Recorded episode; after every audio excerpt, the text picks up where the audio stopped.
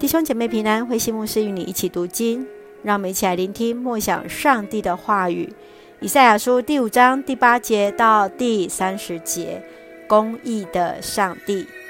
以赛亚书第五章第八节，人的恶行，你们要遭殃了！你们已经有田地房屋，还贪图更多的田地房屋，别人连住的地方都没有。你们竟把这一大片土地独占了。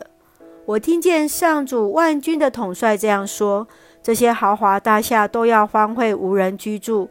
十公顷的葡萄园顶多酿十公升的酒，十篮麦种还收不到一篮麦子。你们要遭殃了！你们一早起来就喝烈酒，整个晚上喝得酩酊大醉。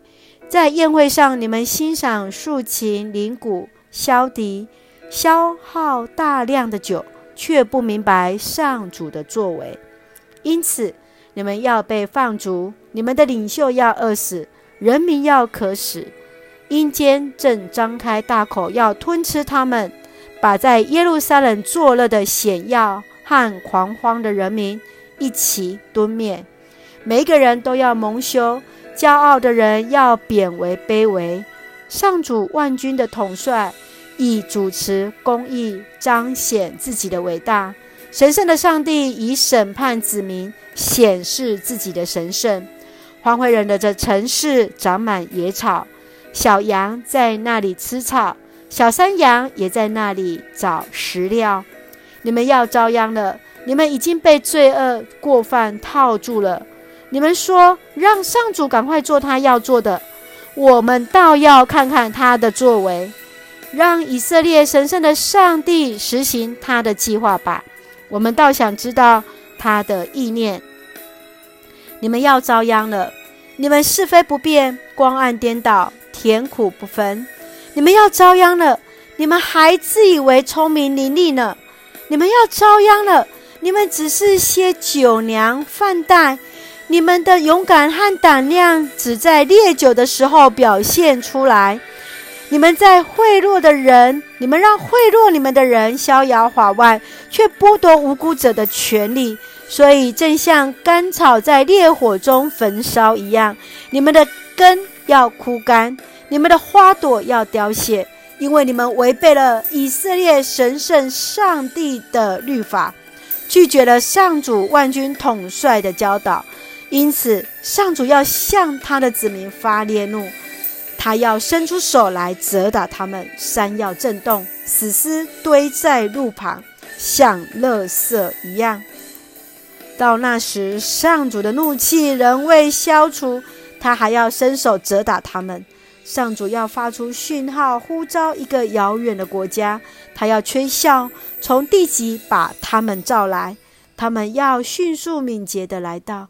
他们当中没有疲乏的，也没有跌倒的。他们既不打盹，也不睡觉。他们的腰带束紧，鞋带系好。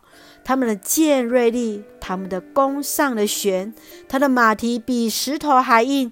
他们战车的轮子像旋风转舵。他们的兵士呐喊，像狮子吼叫，像幼狮猎到了野兽，没有人能抢走。那日子来到的时候，他们要对以色列怒吼，向海发出呼啸。你们看这个国家吧，到处黑暗愁苦，光明被黑暗吞灭了。以赛亚书第五章这一首葡萄园的歌，先知以赛亚把葡萄园比喻为犹大，上主就是那葡萄园的园主。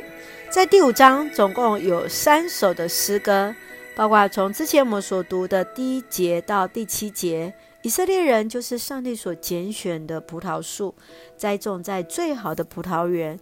然而以色列人却成了那最差的一个族类。接下来是从第八节到第二十五节，是上帝对以色列人的一个控诉。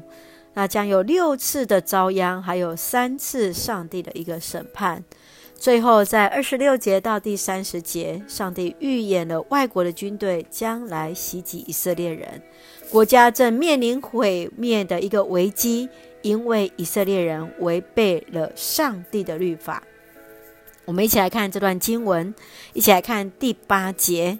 第八节这样说：“你们要遭殃了！你们已经有田地房屋，还贪图更多的田地房屋。别人连住的地方都没有，你们竟把这一大片土地独占了。”人对土地的贪婪和自私，让上帝来愤怒。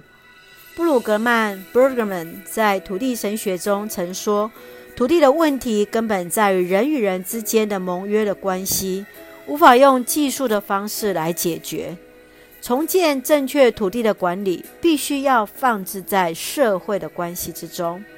台湾的土地政策也许无法符合圣经的土地伦理。”然而，我们是否用上帝的眼光来看待上帝所赐的土地和产业呢？愿主来帮助我们来看见那土地的一个正义。接续，我们继续来看第三十节。那日子来到的时候，他们要对以色列怒吼，向海发出了呼啸。以赛亚来提醒百姓，上帝是慈爱公义的上帝。他赏罚分明，绝不偏差，因此他警告以色列人犯罪背离上帝的教训的时候，预告了上帝将审判以色列，使外国来侵略他们。你想，我们要如何避免上帝的惩罚，让自己得到拯救呢？上帝是否喜悦我们的国家？我们基督徒可以为我们的国家、我们的教会。来做什么呢？愿主来帮助我们。让我们一起来看这段经文的金句：以赛亚书第五章第十六节。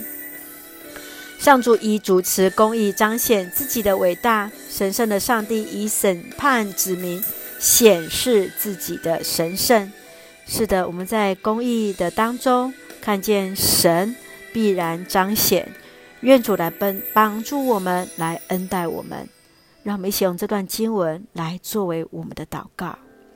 亲爱的天父上帝，谢谢你恩待赐给我们美好的一天，谢谢主所赏赐的一切。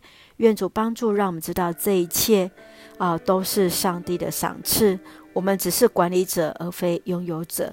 愿主帮助，当自己的国家环境遇到困难时，求主让我们知道如何弃恶从善，遵行你的道理而行。恩待保守我们的国家，我们的弟兄姐妹身体健壮，灵魂兴盛，也特别在接受疫苗，一切平安，赐下平安喜乐，在我们所爱的台湾。感谢主，奉靠主耶稣圣名求，阿门。弟兄姐妹，愿主的平安与我们同在，大家平安。